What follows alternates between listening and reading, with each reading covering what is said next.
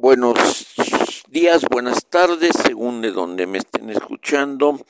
Este es Abraham Bastida transmitiendo para los amigos de Toluca.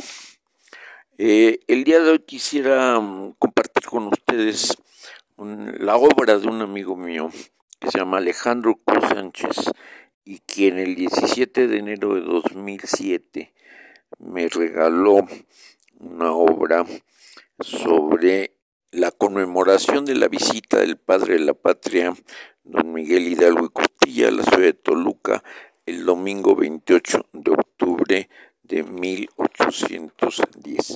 Les voy a mm, leer y a compartir con ustedes la obra tal y como la tengo. Personajes. Hay un narrador anónimo, el padre de la patria, que es Miguel Hidalgo y Costilla, Albeitar Canseco, el fraile Manuel Carrillo, el prior Pedro Orcillés y doña Lorenzana Orozco y José Mariano de Olaes y Cors, al estilo griego. Escenografía. Escenario austero usando una mesa y cuatro sillas, un atril. Líneas generales de la acción. En Toluca, un domingo 28 de octubre de 1810, en el convento San Francisco y en la casa del señor Olaes. Como referencia nada más, actualmente lo uno ha sido destruido, que es el convento de San Francisco. Ya nada más conservamos algunas cosas que posteriormente les platicaremos en los apéndices. Y la casa del señor Olaes, que actualmente es el museo de José María Velasco, creo, eh, pintor. Líneas generales de acción. Ya es el texto del documento que les estoy compartiendo. En Toluca, el domingo 28 de octubre de 1810, ahí se desarrolla en el convento de San Francisco y en la casa del señor Olaes. El narrador anónimo contextualizará históricamente la obra usando el atril ubicado a un costado del escenario. Introducción. Es una voz en off, México, opresión, desigualdad e injusticia social, discriminación racial, explotación y miseria, descontento social, acaparamiento de las clases acomodadas de los cargos públicos y políticos. Prevalencia de un gobierno dominado por la corrupción, privilegios e impunidad de las clases altas, imposición de monopolios comerciales, férreo control de ideas, inconformidad en el seno del clero católico, la religión como forma política de control social. En el prólogo, el autor nos dice que el narrador anónimo deberá decir lo siguiente. En octubre de 1810, después de los triunfos de los insurgentes, lo, que lograron en Guanajuato, las fuerzas realistas decidieron acabar con el movimiento revolucionario. En Dolores y San Miguel de Allende, las casas de Hidalgo y Allende fueron saqueadas y convertidas en cuarteles. El virrey Venegas ofreció diez mil pesos por las cabezas de los líderes de la insurrección y ordenó al teniente coronel Torcuato Trujillo que combatiera. Mientras tanto, el padre Miguel Hidalgo partía de Islahuaca, penetrando el valle de Toluca, Islahuaca está al norte, por el rumbo de Santa Cruz hasta Capozaltongo encabezando un ejército multitudinario de más de 80 mil personas, en su mayoría indígenas, que se adherían en masa a sus tropas. Torcuato Trujillo, militar español, cobardemente acabó huyendo al enterarse de la turba furiosa que acompañaba al Libertador, pasando por Toluca hasta detenerse en Lerma. Miguel Hidalgo y Costilla entró a la ciudad de Toluca, nos dice el autor, al atardecer del domingo 28 de octubre. En su comitiva venían Allende, Arias, el padre Valleza, jefes de la insurrección y clérigos que apoyaban la revolución, quienes también estaban cansados de la miseria y de la falta de oportunidades que condenaba a todos aquellos que no eran españoles. El Valle de Toluca, habitada por pobres indígenas, mazaguas y otomís, sirvientes de las haciendas de la comarca, mansos y humildes, dice el autor, afrendados por siglos de opresión y explotación cruel, apoyaron sin, sin dudar al cura Hidalgo. Y así es como nos indica que empecemos con el acto primero. Albeitar Canseco. Lorenzana ya se acerca al cura Hidalgo. Y los siguientes personajes dirán lo siguiente. Doña Lorenzana, ¿pero por qué está usted tan nervioso? Contesta el albeitar Canseco. ¿Nervioso yo? Es poco, estoy aterrado. Este cura viene a Toluca con una turba de revoltosos, pura indiada, muertos de hambre, envalentonados por que según ellos vienen acompañados por la guadalupana, naturalmente por la Virgen se refería. Doña Lorenzana dice, pues en lo personal estoy muy emocionado por conocerlo, imagínese. Tener de cerca al hombre que desafía al rey y que quiere liberar a estos pobres indios que han sido obligados durante siglos a obedecer y callar. Albeitar Canseco contesta, y luego pregunta usted por qué estoy tan nervioso. Con el cura Hidalgo no sabe qué va a pasar si por algo le llaman el zorro. Este padre, quién sabe qué se trae entre manos, a qué vendrá Toluca realmente. Ay, le faltó mencionar que también ha desafiado al Tribunal de la Santa Inquisición, aunque no han podido comprobarle nada. Y mire que se le ha pasado buscando, lo han acusado de hereje, de apóstata, de leer libros prohibidos. Y Lorenzana dice, no más faltaba que también le critiquen su gusto por la fiesta taurina, por el teatro y la música. Me gustan las rancheras. Albeitar Canseco, mire doña Lorenzana, contesta Canseco. Con tanto espía de la Inquisición que hay aquí en Toluca es mejor andarse con cuidado. Uno no sabe, eh, es quien ya no se puede confiar en nadie. Ya ve este antecedente de un fraile de la propia orden de San Francisco, un tal Francisco García Figueroa, que hizo cuanto pudo para ser calificado, calificador de la Inquisición en este pueblo de Toluca. Y doña Lorenzana dice, pues a mí los tribunales, la corona española, el virrey, toda la Inquisición, junta o en partes, no me interesa. Prefiero apoyar al sacerdote Hidalgo, a ese cura, que como nadie ha preferido ayudar a los pobres. Dígame, ¿cuál sacerdote ya no mencionamos comerciante o hacendado pone dinero de su bolsillo para enseñar a la gente humilde el oficio de la jarcería, la alfarería, curtiduría, herrería. ¿Quién enseñó al pueblo a criar el gusano de seda, de las abejas para producir miel, plantar la vid. ¿Quién? Sino el padre Hidalgo que les cambió la vida, sus condiciones de miseria, como un quetzacuatl retornado. Albeitar Canseco le contesta, todos lo sabemos, doña Lorenzana, porque cree usted que el virrey quiere acabarlo, ¿por qué?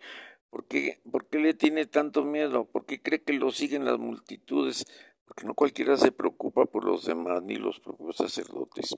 Cuando atacan al cura Hidalgo porque saben si el triunfo se acabaron sus privilegios. Y doña Lorenzana le dice, pues me parece que ya todo está listo. Por lo menos en el monasterio de San Francisco, el cura Carrillo entonará el Te Deum en honor del padre Hidalgo. Albeitar Canseco dice, pues hay mucho que hacer, mucha oración, porque esta ciudad es la locura. Doña Lorenzana contesta hasta donde sé. Varios españoles se fueron, no sin antes esconder sus caudales, enterrándolos en las paredes de las caballerizas o en los pisos de sus cuartos, y otros de plano se llevaron su dinero cargando en mulas y caballos. Albeizar Canseco contesta, qué barbaridad. Pues mis ahijados ya guardaron sus caudales en ollas y tanates repletos de dinero. ¿Cree que se los van a quitar? Así termina el acto primero. En una próxima entrega les platicaremos el acto segundo de Miguel Hidalgo en Toluca. Por habernos escuchado, este fue Abraham Bastida transmitiendo desde la ciudad de Toluca. Gracias.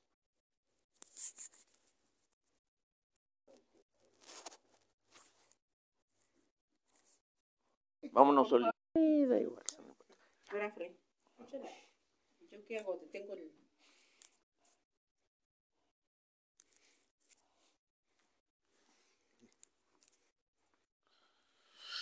Muy buenos días, estamos aquí con el señor periodista y repartidor de periódicos. ¿En qué momento se convirtió usted en periodista o de qué pueblo viene usted? Empecé a vender periódicos hace 40 años. ¿En la ciudad de Toluca o en México? Sí, aquí en Toluca. ¿De dónde es originario usted? De San Pedro, Totoltepec. ¿A los cuántos años se, de, cómo? ¿A los cuántos años se dedicó a vender periódicos? Pues como a los 22 años. A los 22 años. ¿Y qué le ha gustado de su carrera? ¿Cómo de qué? ¿Qué le, sí le ha gustado su carrera vender periódicos? Pues ser la... periodista. Pues sí, no, bueno, nada más repartí, porque de eh, saber de periodista y todo eso, pues nada, puro repartir, nada más.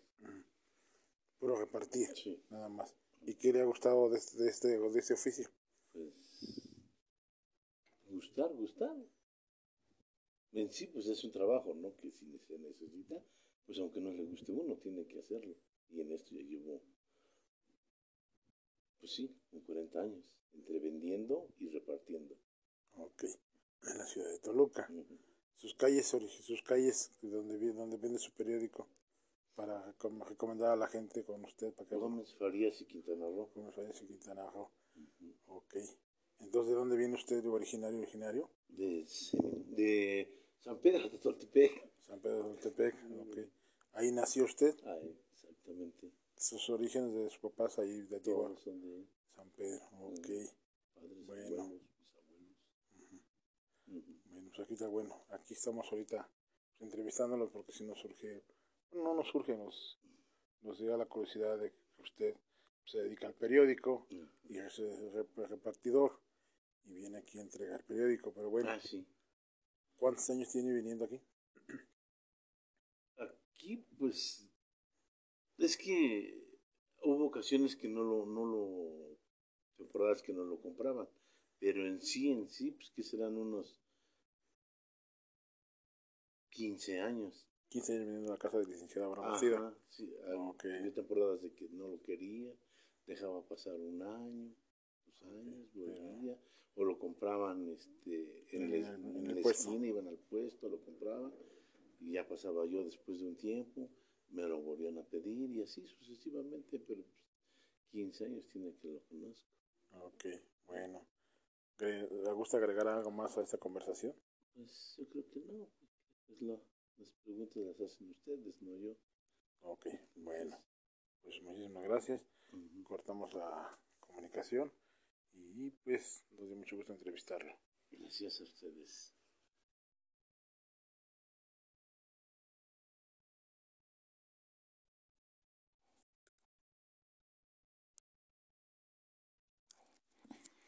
Soy Abraham Bastida, cronista de la mm, Delegación Ciudad Universitaria de parte del Ayuntamiento de Toluca, ex eh, jefe del Archivo Histórico. Y bueno, en esta ocasión voy a hacer una transmisión especial para los amigos y para la gente interesada en los sistemas de vacunación.